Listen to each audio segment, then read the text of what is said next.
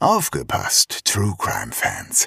Am 8. Juni 2024 bringen Zeno, Shaggy und Lisa ein exklusiv für diesen Abend gestaltetes Sommer-Special ihres True Crime Podcasts Mörderische Heimat auf die Bühne.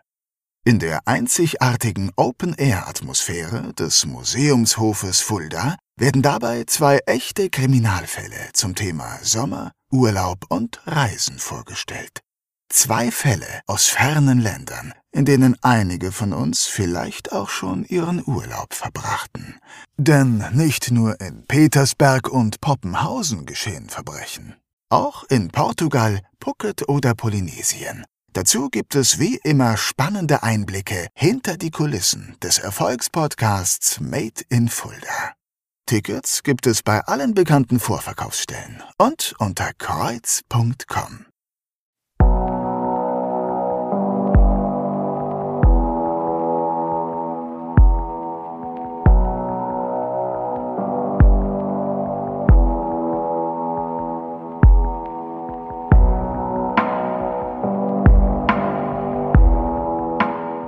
Mörderische Heimat.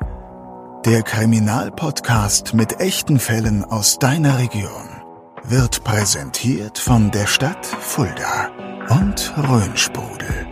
Der Genuss reiner Natur aus den Tiefen des Biosphärenreservats.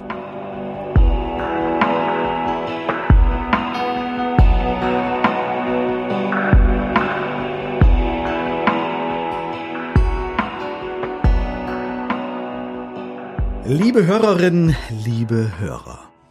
Mein Name ist Zeno Diegelmann und ich heiße alle herzlich willkommen zu einer neuen Ausgabe von Mörderische Heimat, dem Podcast mit echten Fällen aus deiner Region. Dies ist der Beginn von Staffel 8 und es gibt einige Neuerungen. Wir hatten es bereits in unserer Sonderfolge erwähnt.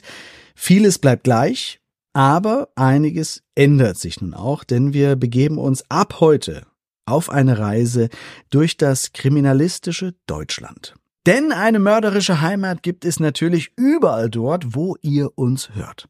In jeder Staffel stellen wir von nun an sechs Fälle aus einem anderen Bundesland vor und beginnen wollen wir mit dem Bundesland Nordrhein-Westfalen. Und das haben wir nicht ohne Grund ausgewählt, denn es ist das Bundesland, in dem unsere neue Mitstreiterin, unsere neue Kollegin, unsere neue Moderatorin lebt. Und das ist die zweite Neuerung, die wir euch mitgebracht haben, denn neben Shaggy und mir wird unsere frühere Stimme, Lisa, unser Moderatorenteam ergänzen. Hallo Lisa. Hallo Zeno. Es freut mich wahnsinnig, dass wir nun auch weibliche Unterstützung bekommen haben und dass du dich bereit erklärt hast, von nun an bei Mörderische Heimat mitzumachen. Wie geht's dir denn? Je. Eigentlich äh, ja, mir geht's gut.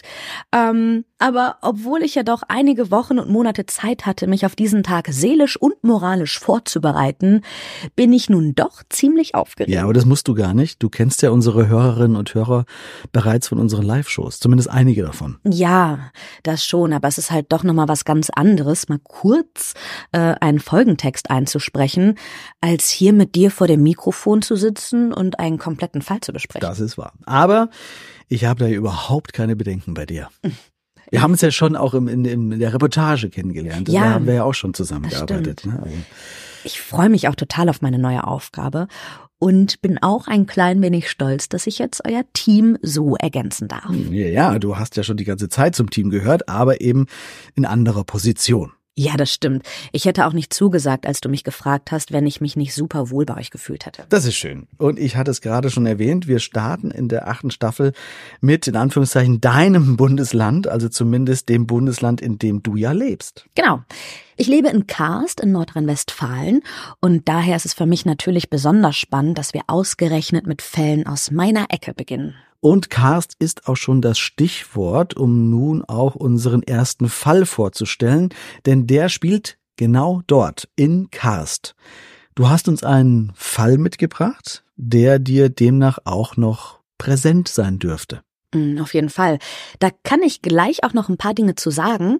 Es ist ein Fall, der auf vielen verschiedenen Ebenen für mich ein, ja, irrsinnig interessanter Fall ist. Dann hören wir uns doch direkt mal an, was hier passiert ist. Und dazu hören wir unsere neue Stimme des Podcasts, denn wir mussten dich ja irgendwie dementsprechend ersetzen.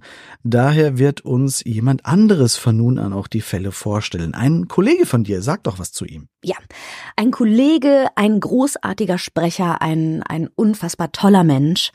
Es handelt sich um niemand Geringeren als Philipp Bösand. Philipp ist ein Sprecher, den ihr wahrscheinlich schon in einigen Produktionen gehört habt. Er ist in sehr, sehr vielen Hörspielen aktiv und hat auch einen eigenen äh, Podcast, der sich um Filme dreht. Ja, und von nun an eben ist er auch als Stimme unseres Podcasts zu hören. Und genau das macht er nun auch. Wir hören rein, welchen Fall uns Philipp jetzt mitgebracht hat und uns vorstellt.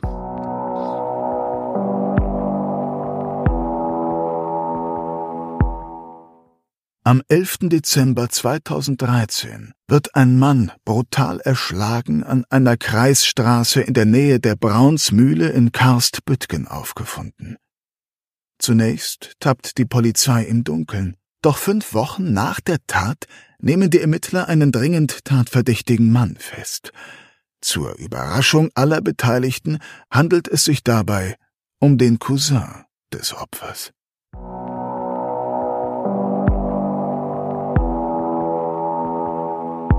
Okay, dann starten wir mal in der Art, wie ihr es von uns gewohnt seid und schauen uns den Tatort zunächst einmal etwas näher an.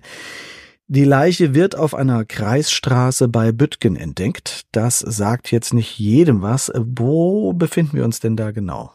Büttgen ist ein Stadtteil von Karst. Karst selbst liegt am Niederrhein zwischen Neuss, Mönchengladbach und Düsseldorf.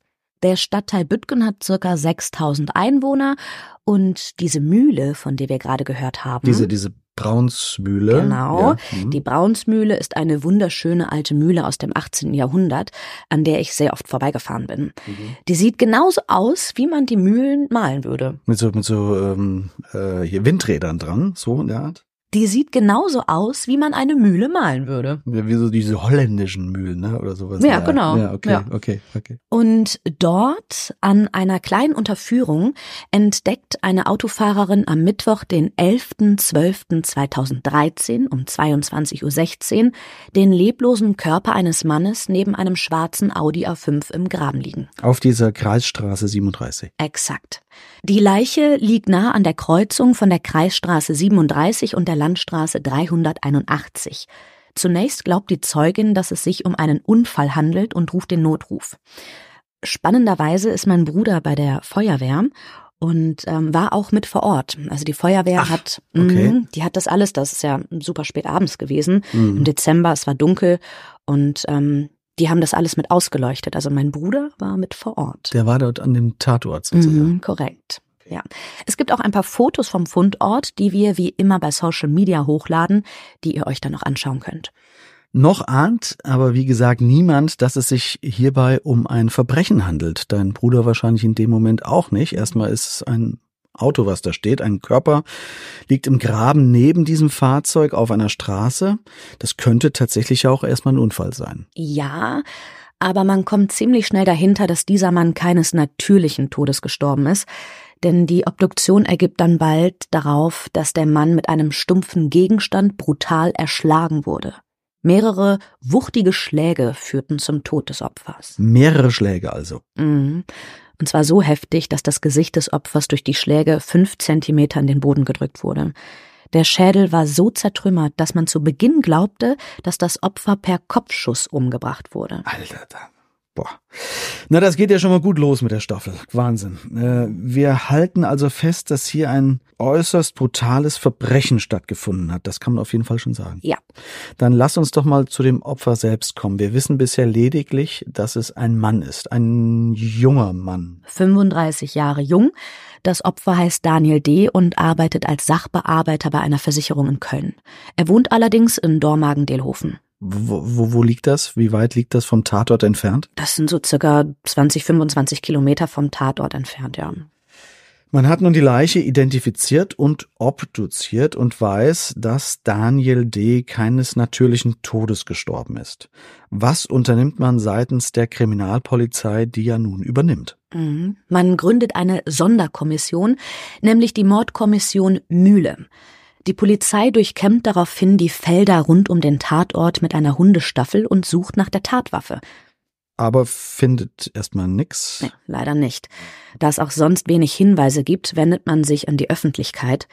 Ähm, da möchte ich auch noch ganz kurz was erzählen. Meine Schwägerin war an dem Abend auch unterwegs und ist kurze Zeit bevor das passiert sein muss, noch genau dort vorbeigefahren. Denn gerade als sie nach Hause gekommen ist, ähm, haben die noch irgendwie einen Fernseher angemacht und ähm, ja, ein paar Minuten später ging schon die Alarmierung los äh, für meinen Bruder, der dann eben raus musste. Ach krass. Stand ja. das Fahrzeug dann auch schon da? Kann Sie nee, sich daran erinnern? Das, das stand noch nicht da, aber es muss wirklich kurze Zeit danach passiert sein. Ja. Ach, okay. Mhm. Wirklich erst dein Bruder, jetzt noch die, die ja, Schwägerin? genau, also seine Freundin. Also Aber die hatten ja sonst nicht die Finger im Spiel, das können wir nein, jetzt schon mal sagen. Nein, auf keinen Fall. Ja. Ähm, ja, die Polizei veröffentlicht ein Foto des Getöteten und seines Autos. Dazu wird eine Belohnung von 11.500 Euro für Hinweise zur Ergreifung des Täters ausgesetzt. Und 10.000 Euro davon steuern übrigens auch die Angehörigen des Opfers bei. Also die Familie von Daniel D. Äh, aus was für einer Familie stammt Daniel D. denn? Was ist das für ein familiäres Umfeld? Mm, er ist ein Einzelkind der Eheleute Klaus und Hilde D. Daniel gilt als überaus hilfsbereit, humorvoll und immer positiv. Eher so der Sunnyboy, den jeder mag. Und dementsprechend kann man sich wahrscheinlich auch nicht erklären, wer ein Motiv haben könnte, Daniel umzubringen. Überhaupt nicht. Ähm, weder hat er was mit Drogen zu tun, noch hat er einen schlechten Umgang. Die Polizei tappt zunächst erstmal komplett im Dunkeln. Hm. Wir hatten es vorhin im Einspieler gehört, alle Versuche, einen Täter zu ermitteln, scheitern zunächst. Aber dann gibt es doch einen Hinweis, der die Ermittler zuversichtlich stimmt. So ist es. Wir sind nun bereits im Jahr 2014. Ähm, da gibt es im Januar eine erste heiße Spur. Es haben sich Augenzeugen gemeldet, die am besagten Abend zwei Männer gesehen hätten, die um ein Auto standen. Die Polizei sucht nun nach einem hellen, vermutlich silbernen VW Golf. Dabei konzentrierten sich die Ermittler auf den Umkreis, in dem Daniel D. agierte. Das heißt die Region rund um, um Karst und Dormagen. Ja, und Köln. Dort hat Daniel D. ja bei der Versicherung gearbeitet. Okay, da kommt gerade durch Köln natürlich einiges an Arbeit auf die Ermittler zu. Dort werden ja einige silberne VW Golfs rumfahren. Das stimmt. Dennoch stoßen die Ermittler dann ziemlich schnell auf einen Verdächtigen, da man vermutet, dass der Täter aus dem engeren Umfeld stammen könnte. Und einer aus seinem engeren Umfeld fährt so einen silbernen Golf. Mhm. Man hat solch einen Golf bei einem Familienmitglied festgestellt und auch schon grob gesichtet. Dabei stellt man fest, dass offensichtlich am Innenraum Manipulationen vorgenommen wurden. Das heißt, es wurde versucht, Spuren zu beseitigen. Man hat wahrscheinlich geputzt, gestaubsaugt, was weiß ich. Wobei das ja auch andere Gründe haben könnte. Deswegen kann man ja niemanden festnehmen, nur weil er sein Auto. Ja, ich merke aber schon, du hast viel aus deinen bisherigen Folgen gelernt. Denn in der Tat ist es so. Und so bleibt der Beschuldigte zunächst ähm, auf freiem Fuß, weil die Indizien der Staatsanwaltschaft für eine Festnahme noch nicht ausreichen. Aber das ändert sich. Das ändert sich und man unterzieht das Fahrzeug einem genaueren Test. Dabei findet man tatsächlich Blutspuren des Opfers im Fahrzeug. Aha, okay. Ja, und so nehmen sie den Verdächtigen schließlich am Mittwoch, den 15.01.2014, bei seiner Freundin in Duisburg fest. Daraufhin informiert man auch die Öffentlichkeit und nun tritt Erstaunliches zutage. Denn bei dem Verdächtigen handelt es sich um Ulf G. Ulf G. ist 28 Jahre alt und ist der Cousin von Daniel D. Der Cousin des Opfers. Ja. Ulf G. wohnt in Korschenbruch, das wiederum unweit des Tatortes Büttgen entfernt ist. Das sind vielleicht höchstens fünf bis sechs Kilometer. Finden Sie denn bei ihm die Tatwaffe? Also die, die werden doch sicherlich direkt eine Hausdurchsuchung gestartet haben. Mm, das wird auch gemacht.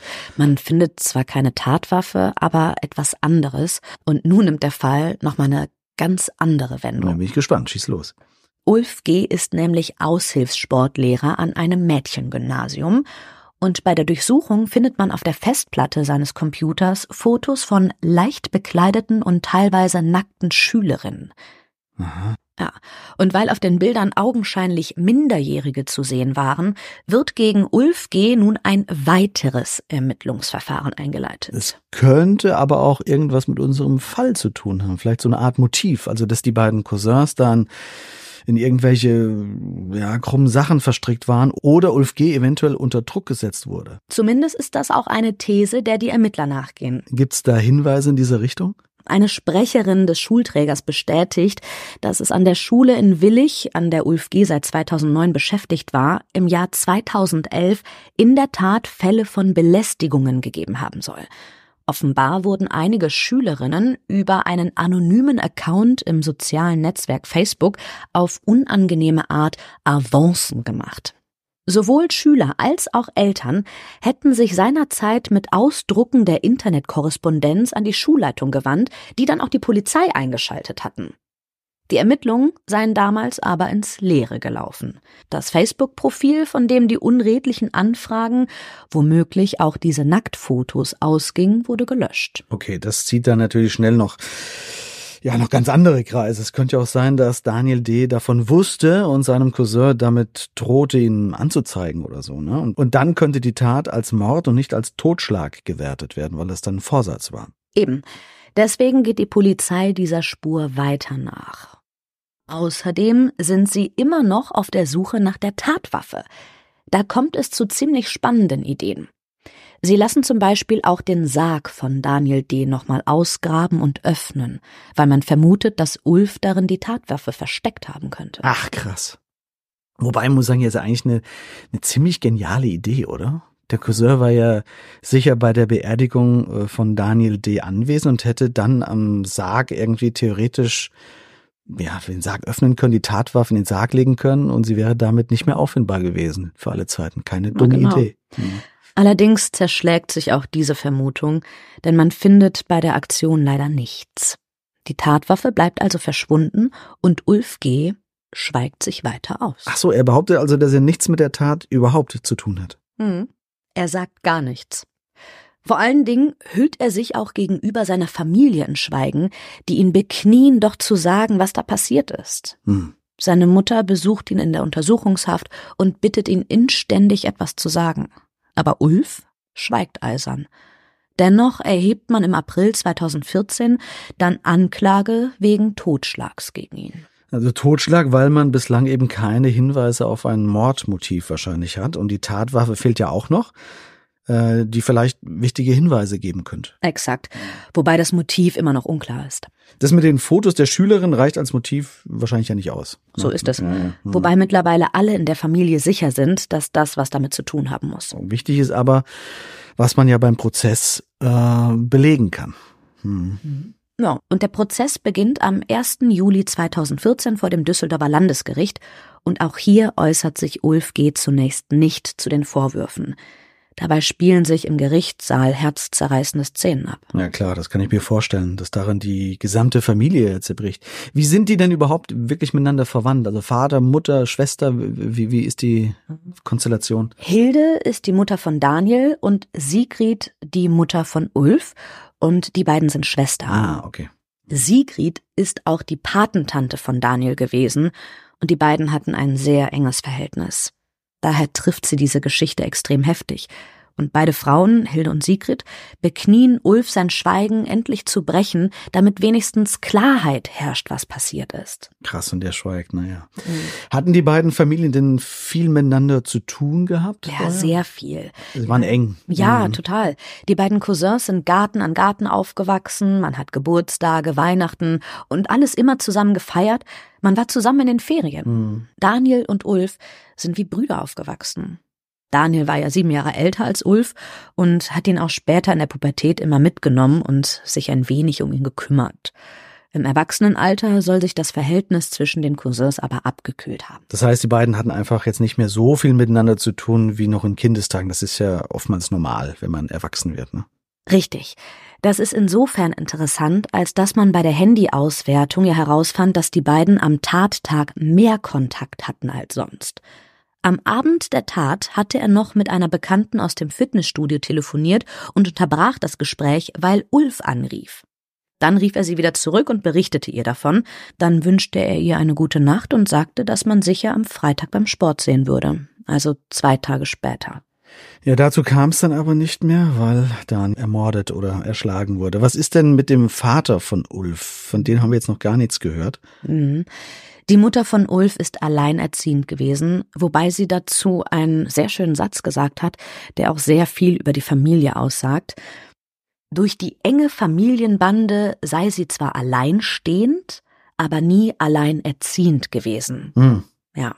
Sie hatte ihre Eltern, ihre Schwester, den Schwager. Ja, ist schön ausgedrückt, ne? Total. Äh, weiß man dennoch was über den Vater von Ulf oder weiß man da gar nichts drüber? Ja, der Vater hatte wohl einen guten Job bei der Stadt gehabt, aber ansonsten tritt der in dem ganzen Prozess nicht in Erscheinung. Daher weiß ich da auch nicht so viel drüber. Okay. Und Ulf sagt immer noch weiterhin nichts dazu, obwohl er sieht, dass auch seine eigene Mutter daran zerbricht, dass sie nicht weiß, was da passiert ist. Also trotz allem zieht er das durch. Ja. Okay, krass. Am 18.08.2014, am letzten Prozesstag, bricht er sein Schweigen und gesteht schließlich die Tat. Zum Motiv sagt er aber weiterhin nichts. Aber zumindest kann das Gericht nun urteilen. Zu was für einem Ergebnis kommt man denn abschließend? Das Düsseldorfer Landesgericht verurteilt Ulf G. wegen Totschlags zu zehn Jahren Haft. Ein Mord kann man ihm nicht nachweisen. Es fehlen die Mordmerkmale, da man keine weiteren Beweise oder Aussagen hat. Außerdem stellt man fest, dass der erste Schlag wohl von vorn kam. Mhm. Das lässt dann Heimtücke ausschließen, daher nur die Verurteilung wegen Totschlags. Über zehn Jahre. ne? Okay. Mhm. Äh, Ich habe mal nachgeschaut, weil mich interessiert hat, welche Höchststrafen es bei Totschlag denn gibt. Und das ist interessant. Es gibt nämlich gar keine explizite Vorgabe bezüglich Höchststrafe. In besonders schweren Fällen kommt nämlich auch bei Totschlag durchaus lebenslange Freiheitsstrafe in Betracht. Das wusste ich gar nicht. Bei uns liegt also demnach, weil er zehn Jahre bekommt, eine Art minder schwerer Fall liegt da zugrunde. Ach krass, okay. Ja, ja hier, ich habe es nochmal ausgedruckt. Hier, schau. Liegt ein Totschlag in einem minder schweren Fall nach Paragraph 213 Strafgesetzbuch vor, sieht das Gesetz eine Freiheitsstrafe von mindestens einem Jahr und bis zu zehn Jahren vor. Das heißt, in unserem Fall ist man von einer minder schweren Tat ausgegangen, hat dann aber das Höchstmaß darin äh, angesetzt. Mhm. Na, scheint so, ja. Geht man von irgendeiner Seite in Revision im Ja. Anschluss? Ja, die Eltern des Opfers gehen in Revision. Eigentlich gehen alle von Mord aus, aber man kann es eben nicht nachweisen. Daher wird die Revision später auch abgewiesen. Verstehe. Nun hat man zwar ein Urteil gesprochen, aber ich kann mir vorstellen, dass das für die Familie sowieso ach, insgesamt unbefriedigend ist. Man weiß schließlich immer noch nicht, warum der eigene Sohn bzw. der eigene Neffe sterben musste. Und darüber schweigt sich Ulf aber weiter hinaus. Warum auch immer. Hm. Klaus und Hilde H., also die Eltern des Opfers, haben den Neffen immer wieder vergeblich angefleht, endlich den Grund zu nennen, warum das alles passiert ist und wie. Aber ohne Erfolg. Okay, dann machen wir mal einen Sprung in die Zukunft. Denn vier Jahre später ändert sich etwas. Denn nun rückt Ulf doch noch mit einer Erklärung raus. Oder sagen wir besser, er bietet eine Erklärung an. Ja, das hast du gut gesagt.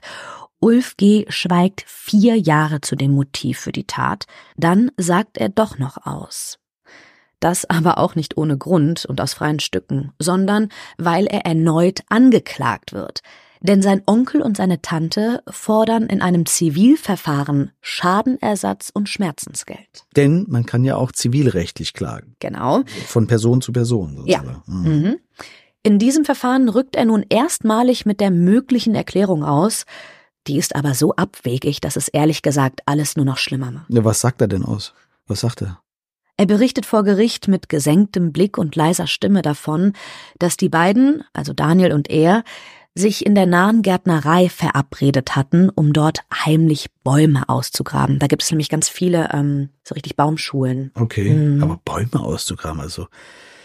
Ja, was stimmt, es war ja, war ja Vorweihnachtszeit, ne? Ist ja manchmal- Ah, okay. Das heißt, die beiden sind da heimlich eingebrochen, um Weihnachtsbäume zu klauen oder so? Es sollten Weihnachtsgeschenke für Daniels Eltern sein. Die beiden Männer hatten einen Spaten mitgenommen. Im Auftrag seiner Tante Hilde habe er dann Daniel immer nach dessen Beziehung zu seiner Ex-Freundin fragen sollen. Die Tante habe sich mit der aktuellen Freundin von Daniel nicht sonderlich verstanden. Sie haben wohl gewollt, dass er seine Ex wieder zurücknimmt. Und das habe Daniel nicht gefallen. Ja, aber und deswegen hat er seinen Cousin mit dem Spaten erschlagen, um ihn zu überzeugen oder was? Also, ich habe auch zwei Cousins, ne? Aber ich bin noch nie auf den Gedanken gekommen, ihnen einen Spaten über den Schädel zu ziehen, weil sie mich äh, wegen meiner Ex was gefragt hätten oder fragen sollten. Ja, es ging wohl angeblich um Geschenke für die Freundin bzw. Ex-Freundin. Ja, das macht's auch nicht plausibler, weil es um Geschenke ging. Ne? Ja. Das mit den Weihnachtsgeschenken sei bei der Familie immer sehr wichtig gewesen, behauptet Ulf G. Er habe daher einen großen Druck verspürt, mit einem Ergebnis im Sinne der Tante zurückzukommen. Ja, Moment, Moment. Das heißt, er fühlte sich angeblich so von seiner Tante und Onkel unter Druck gesetzt, herauszufinden, ob die wiederum der Ex ein Geschenk zu Weihnachten kaufen müssen oder nicht, dass er seinen Cousin umgebracht hat. Äh, richtig verstanden? Ist das so? Im Prinzip ist es das, was Ulf G. aussagt. Hm. Aber die Anerkennung von seiner Tante und seinem Onkel und auch seiner Mutter war ihm sehr wichtig. Das sagt er so aus, dass ihm das so wichtig war. Ja. Dabei habe er wohl nicht gemerkt, dass bei seinem Cousin durch seine Fragen die Grenze überschritten war. Daniel sei dann wütend geworden und habe ihn angegriffen. Sein Cousin habe ihn geschlagen und am Knie getroffen, da habe er mehr oder weniger im Affekt mit dem Spaten zugeschlagen und Daniel unglücklich am Kopf getroffen. Unglücklich am Kopf getroffen. Und das mehrmals dann. Mhm. Mhm. Ja. Sein Cousin ist ihm mehrfach unglücklich in den Spaten gelaufen, oder? Ich gebe nur das wieder, was er sagt. Gut. Dieser Ulf kennt aber auch die Ergebnisse der Obduktion, oder? Also die davon berichtet, dass Daniel D. aufgrund mehrerer schwerer Schläge verstorben war, so wie wir es gehört haben. Ja, aber dennoch, Ulf G. will sich an nicht mehr als einen Schlag erinnern können. Hm. Im Gefängnis, in dem er seine Haftstrafe verbüßt, mache er auch selbst deshalb eine Traumatherapie, um die Empfindungen und Bilder besser zu ordnen, gab er an. Okay, Nee, alles gut, ich sag nichts dazu. Bevor ich mich jetzt da reinsteigere, äh, lass uns weitermachen. Kommen wir nochmal auf den Zivilprozess zu sprechen, den du gerade angesprochen hattest. Bei diesem Zivilprozess geht's letztlich meistens um, um Kohle, um Geld, richtig? Eigentlich ja. Im Zivilprozess um Schadenersatz und Schmerzensgeld wird Ulf G. aber auch vernommen, weil sich das Gericht ein Bild davon machen muss, ob der Tat nicht doch niedrige Beweggründe oder Heimtücke zugrunde liegen und damit Mordmerkmale erfüllt wären. Okay, das heißt, er würde dann eventuell doch noch wegen Mordes verurteilt werden können. Mm, nee, das nicht. Auf das Urteil des Strafgerichts würde das keinen Einfluss nehmen, aber es hätte Einfluss auf die Höhe des Schmerzensgeld. Ach so, das ist dann anderes als bei. Äh, ja, genau. Verstehe. Ja. Okay, okay. Hm. Seine Mutter hat ihm übrigens auch wieder per Gerichtsbeschluss das Haus abgenommen, das sie ihm bereits überschrieben hatte. Zu seiner Mutter kommen wir gleich noch, würde ich sagen. Da hätte ich auch noch ein, zwei Fragen. Erst nochmal zu dem Onkel und der Tante. Was genau fordern Sie denn an Schmerzensgeld? Wie, wie setzt sich das zusammen? Hm. Gibt es da so eine Art Auflistung oder sowas? Ja, die Eltern äh, des Getöteten fordern von Ulf G. Schmerzensgeld sowie Schadenersatz unter anderem für den vorzeitigen Verkauf des Hauses von Daniel D. Was, was, was für ein Verkauf? Was für ein Haus? Ja, die Eltern mussten das Haus von Daniel verkaufen, Ach, der bevor hat ein das, Haus. ja, bevor das Darlehen ausgezahlt war. Dafür berechnete die Bank dann eine sogenannte Vorfälligkeitsentschädigung. Neben dem Geld für die Beerdigung geht es in der Klage also auch um zwei Immobilienverkäufe. Danach musste nämlich noch ein weiteres Haus verkauft werden.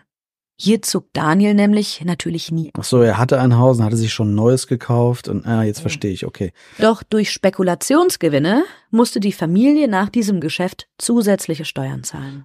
Weißt du, dann kommt auch noch so eine Scheiße hinterher. Von, von welchen Kosten sprechen wir denn da? Auf was wird da geklagt? Knapp 200.000 Euro wollen Klaus und Hilde von ihrem Neffen Ulf erstreiten. Und ich nehme schon mal vorweg, ähm, sie bekommen Recht und erhalten knapp 33.000. Ah, okay, okay, deutlich weniger, aber sie haben zumindest da Recht bekommen in der Sache.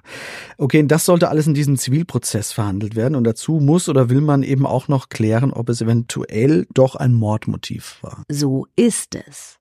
Naja, und weil es keine Zeugen zu geben scheint, die die Tat beobachtet haben, konzentriert man sich erneut auf das Tatmotiv was in so einem Fall, bei dem Täter und Opfer in einem derart engen persönlichen Verhältnis zueinander stehen, denkbar viele sein könnten.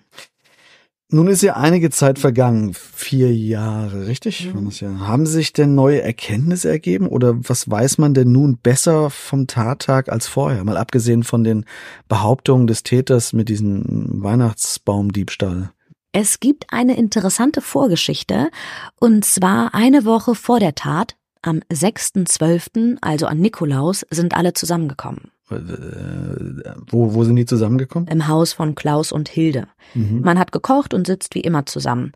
Aber etwas ist doch nicht wie immer, denn Hilde kommt es seltsam vor, dass Ulf schon so lange studiert und hatte ihren Sohn Daniel einige Tage zuvor gebeten, doch mal dort an der Uni nachzufragen, was da los ist. Und er hatte einen Bezug zu der Uni oder warum ist äh Ja, er hatte dort selbst studiert und noch einige Verbindungen, also hat Daniel sich bei der Uni erkundigt und alles herausgefunden. Und zwar, dass er schon seit einigen Jahren eine Affäre mit einer Dozentin oder Professorin hat und sich so seine Scheine erschlichen hat. Ach was. Ja. Okay. Krass.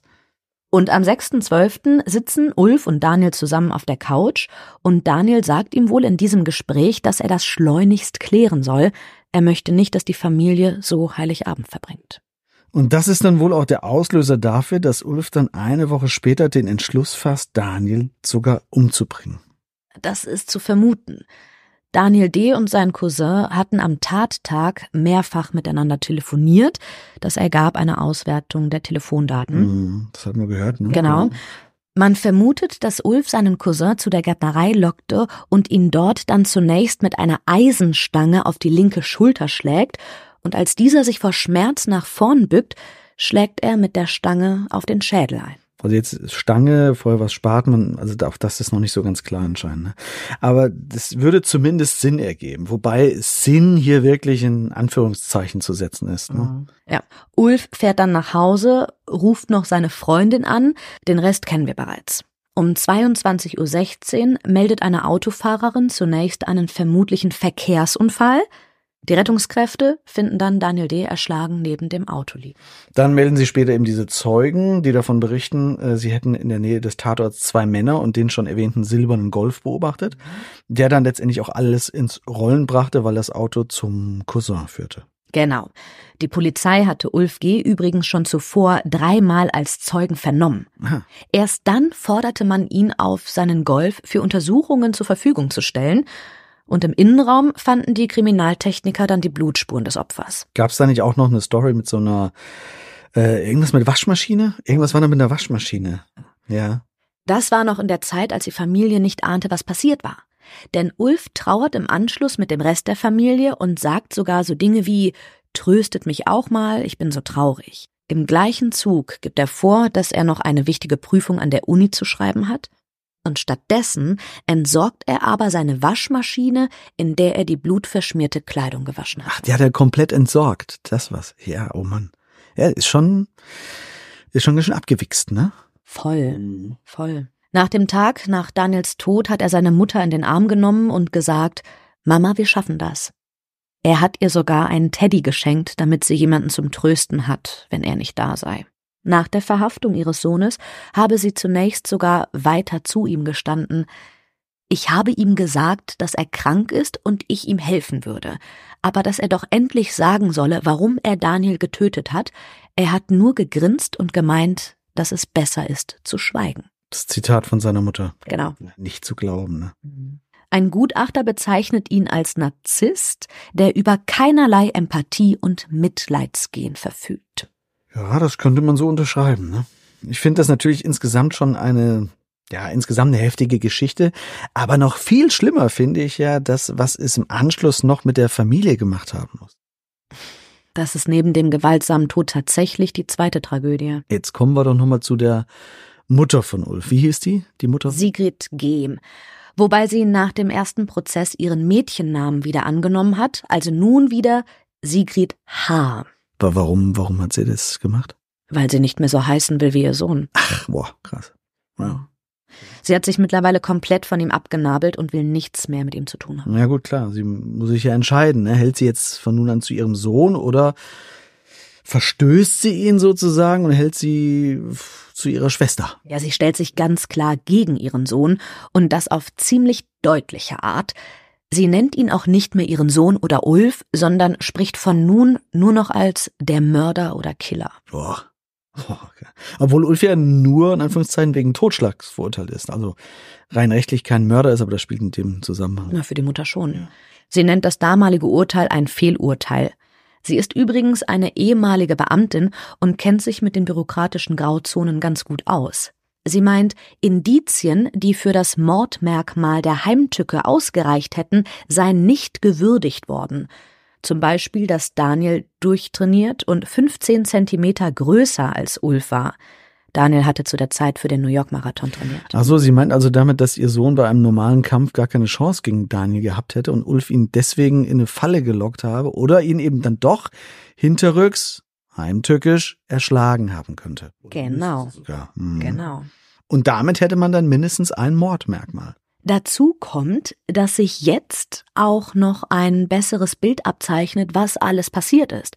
Sigrid H. verleugnet ihren Sohn seither komplett. Sie sieht sich als kinderlos und redet über ihren Sohn, als wäre er ein Fremder. Okay, okay. Wie oft, wie oft muss sie sich diese Frage gestellt haben, ne? Wie konnte er das nur tun?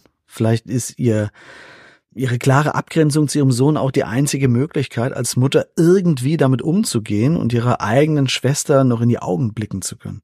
Sie verleugnet ihr Kind, weil sie mit dessen Schuld nicht leben kann oder zumindest nicht leben will. Vergessen kann man das wohl eh nicht.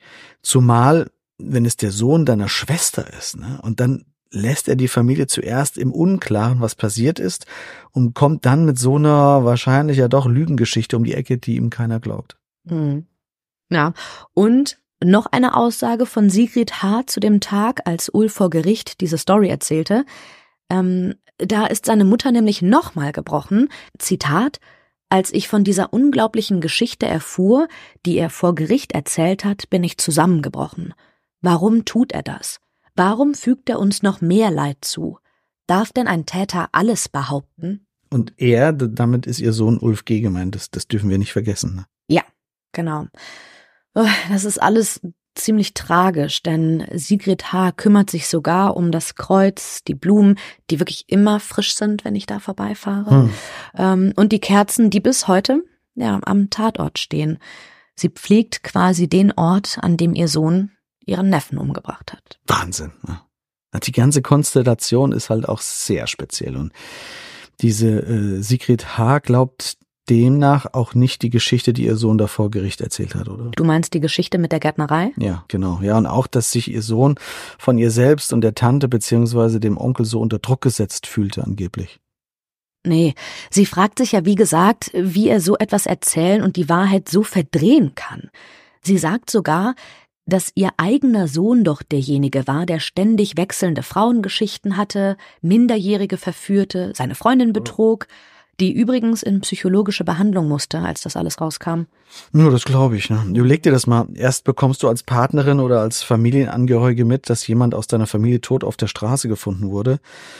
Dann erfährst du, dass er auch noch ermordet wurde. Dann ermittelt man wochenlang, bespricht sich in der Familie untereinander, auch mit Ulf G., deinem Partner oder wie auch immer. Und dann wird dir gesagt, dass äh, dein Sohn, Neffe oder Freund eben äh, derjenige war, der den Cousin umbrachte und der noch heimlich Fotos in der Schule von Schülerinnen machte und noch eine äh, Affäre mit der Dozentin oder Professorin hatte. Das ist ja Wahnsinn. Also solche Geschichten gibt's im Film nicht. Ne? Nee, wirklich. Ja, die Geschichte mit der Gärtnerei wird auch schnell enttarnt, ähm, dass das mit den Weihnachtsbäumen so nicht stimmen kann. Denn Sigrid H. sagt weiter in dem Interview, dass in keinem ihrer Gärten dafür Platz gewesen wäre. Für so einen Baum. Ah, Ja. okay. Und der Spaten hing dazu auch noch in der Garage. Ah, schau an. Dann wurde er also auch nicht mit dem Spaten erschlagen. Äh, das heißt, die Tatwaffe fehlt bis heute. Deswegen kommen die wahrscheinlich auch auf diese Eisenstange. Wahrscheinlich. Hm. Und dann sagt die Mutter noch einen sehr heftigen Satz, der all das zusammenfasst, was du auch schon sagtest, nämlich wie man damit umgeht. Sie habe nicht nur ihren Mädchennamen wieder angenommen, sondern auch alle Erinnerungen an ihren Sohn vernichtet.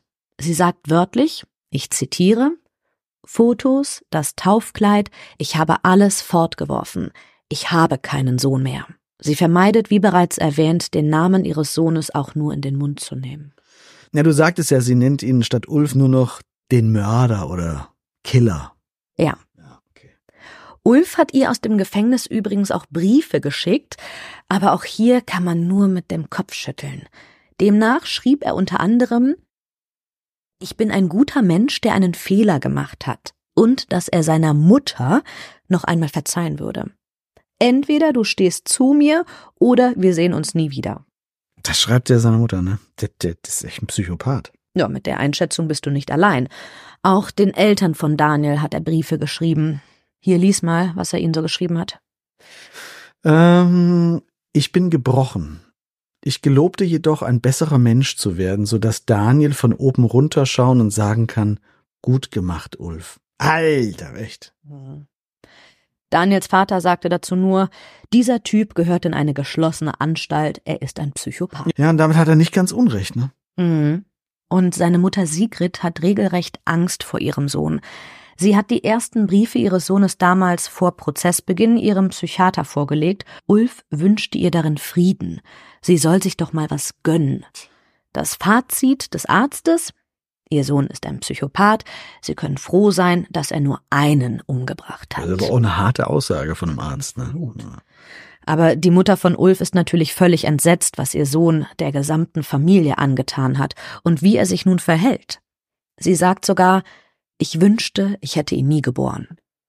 Wow. Auch da macht der Titel der heutigen Folge durchaus Sinn. Ne? Wie konntest du nur? Ja, war er denn sonst schon auffällig geworden vorher? Er war ein guter Schauspieler. Okay. Seine Mutter und auch alle anderen ließ er im Glauben, der perfekte Schwiegersohn zu sein.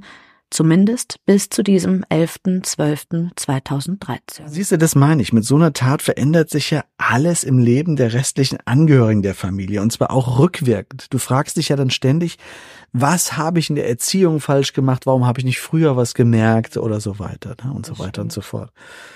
Da habe ich auch noch was Passendes ähm, dazu gefunden. Sigrid H. sagt, sie habe von klein an immer zu ihrem Sohn gestanden, ihn niemals zu etwas gezwungen, auch nicht zum Studium. Es war sein Wunsch, Sport und Geschichte zu studieren. Er hat mir auch nie gesagt, dass er damit nicht zurechtkam. Es wäre mir doch egal gewesen, dann hätte er etwas anderes gemacht. Aber er hat mir immer seine Leistungsnachweise gezeigt. Ach stimmt, das hatten wir ja vorhin schon, äh, diese Urkundenfälschung. Mhm. Ne? Okay, kannst du da noch was sagen? Ja, nicht Fälschung. Ulf G. hat sich seine Leistungsnachweise fürs Studium auf eine ganz besondere Weise erschlichen. Das hast du schon angedeutet, ne? Mhm, nämlich durch ein Verhältnis mit seiner Dozentin. Dabei handelte es sich um eine Professorin in den 40ern von der Uni in Wuppertal, die Ulf Nackt-Selfies schickte und ihm gegen harten Sex falsche Studienpapiere ausstellte. Okay. Das heißt, das kam aber dann alles erst bei dem Verfahren rund um den Tod des Cousins raus. Genau. Ja. 2016, also während er bereits in Haft war, hatte das Landgericht in Wuppertal Ulf G. wegen Anstiftung zur Falschbeurkundung im Amt verurteilt. Seine Haftstrafe verlängerte sich dadurch nochmals um zwei Monate. Ja, ganz ehrlich, das, äh, ja, Gott, klingt jetzt vielleicht ein bisschen flapsig, aber das macht den Bock nur auch nicht mehr fett, ne? Diese Urkundenfälschung. Schlimm genug natürlich, aber die wahre Tragödie neben dem Tod von Daniel G. ist für mich die Zerstörung der kompletten restlichen Familie. Also wenn der Täter aus der eigenen Familie stammt, ne? Wie willst du jemals wieder auf eine Familienfeier gehen, einigermaßen normal miteinander umgehen? Wie willst du dich alleine in der Straße, wo du wohnst, bewegen. Was war denn das für ein Umfeld, in dem die gewohnt haben? Ah, die beiden Familien waren nicht reich, aber durchaus wohlhabend. Die Jungen hatten beide eigene Häuser, alle wohnten in einer Straße, Großeltern und die beiden Töchter. Ein gut bürgerliches Viertel. Was ist denn bei den Fotos mit den jungen Mädchen eigentlich rausgekommen? Das hatte ich mir für noch notiert, die man bei ihm gefunden hat. Äh, Gab es da noch Ermittlungen? Mm, alles, was die Polizei herausgefunden hat, deutet auf ein Doppelleben von Ulf G. hin. Er spielte zu Hause zwar den braven Filius und Partner, war in Wahrheit aber ein Sexmaniac, der alle hinterging und der Mädchen wohl auch missbrauchte. Es gab wohl drei Vorfälle an dem Mädchengymnasium, doch eine Anzeige stellte bis heute keines der Mädchen. Haben sie nicht gemacht? Nee. Warum? Ja, Angst, Respekt vor den Medien aufgrund der Geschichte mit Daniel. Ich weiß es nicht. Ja. Ein Blender, der seine Stellung als Aushilfssportlehrer am privaten Gymnasium da in Willig für seine Fantasien ausnutzte und heimlichen Umkleideräumen die nackten Schülerinnen filmte. Ja, und er war auch Fan äh, harter Horrorstreifen, hatte ich irgendwo mal gelesen. Ne? Noch am Tag nach der Tat schaute er sich den Film Ich spucke auf dein Grab an. Das konnte man wohl auch noch. Das ist krass, ne, dass man sich das dann noch anschaut danach auch. Ich kenne ihn nicht, aber du, du kennst den dementsprechend? Okay. Ja, das, das, ich fand den sehr heftig, wirklich. Okay. Ähm, der Vater von Daniel ist ein gebrochener Mann und seine Frau leider schwer krank. Es wird kein Fest mehr gefeiert, es gibt nichts mehr. Die Schwestern halten zwar noch so gut es geht zusammen, aber Hilde kann ihre Schwester Sigrid seither nicht mehr umarmen. Um den Tatort machen die Eltern immer einen Umweg, um dort nicht vorbeizukommen. Und die Mutter von Ulf? Na, sie kann bis heute kaum schlafen. Sie ist verbittert und verzweifelt. Sie hatten anfänglich ja gehofft, dass sich alles als Irrtum herausstellt. Mhm. Doch heute, so sagt sie, weiß ich, der Sohn, von dem ich dachte, dass ich ihn habe, den hat es nie gegeben. Keiner hat erkannt, was für ein Mensch er ist. Ich habe zwei Kinder verloren. Ach, harter, harter Satz. Ne? Ja, und sie macht sich Vorwürfe. Sie hatte ihrem Sohn zu Beginn noch den besten Strafverteidiger besorgt, doch als sie ihn einmal in der U-Haft besuchte, stand plötzlich ein anderer, ein anderer Mensch vor ihr, so sagt sie. Also, was meint sie damit? Sie hatte ihn besucht, und schon als ihr Sohn zur Tür hereinkam, war alles anders. Plötzlich kam nicht mehr ihr Sohn, sondern ein Mörder rein. Er war ganz verändert. Boah, klingt auch heftig, ne? Aber da war, war wahrscheinlich genau der Moment eingetreten, in dem er, ihr Sohn, seine Maske fallen ließ vor der Mutter, ne? Na, vielleicht. Der beauftragte Strafverteidiger hatte Ulf empfohlen, dass er von seinem Schweigerecht Gebrauch machen soll, dann käme er damit durch und er würde nur wegen Totschlag verurteilt werden, so sei er in siebeneinhalb Jahren wieder frei. Sitzt er denn noch im Gefängnis? Nein, er wurde in eine sozialtherapeutische Einrichtung gebracht, mit toller Betreuung, mit See- und Freigang. Okay. Und wir wissen ja, dass er 2014 zu zehn Jahren verurteilt worden war und somit dieses Jahr auch komplett freikommt. So ist es. Ja, was soll man dazu noch sagen? Ich denke, wir haben dazu mehr als genug gesagt. Jo, denke ich auch. Und damit kommen wir jetzt zum Ende unseres ersten Falls von Staffel 8. Wahnsinn, was wir da schon als erstes wieder für einen Fall ausgegraben ja. haben, was du da mitgebracht hast. Das lässt schon tief blicken, was wir da in den nächsten sechs Fällen aus dem Bundesland Nordrhein-Westfalen erwarten können. Das war's jetzt aber erstmal für heute. Wir hören uns in 14 Tagen wieder, dann mit einem neuen Fall. Es verabschieden sich bei euch für heute Zeno Diegelmann und Lisa Kardinale.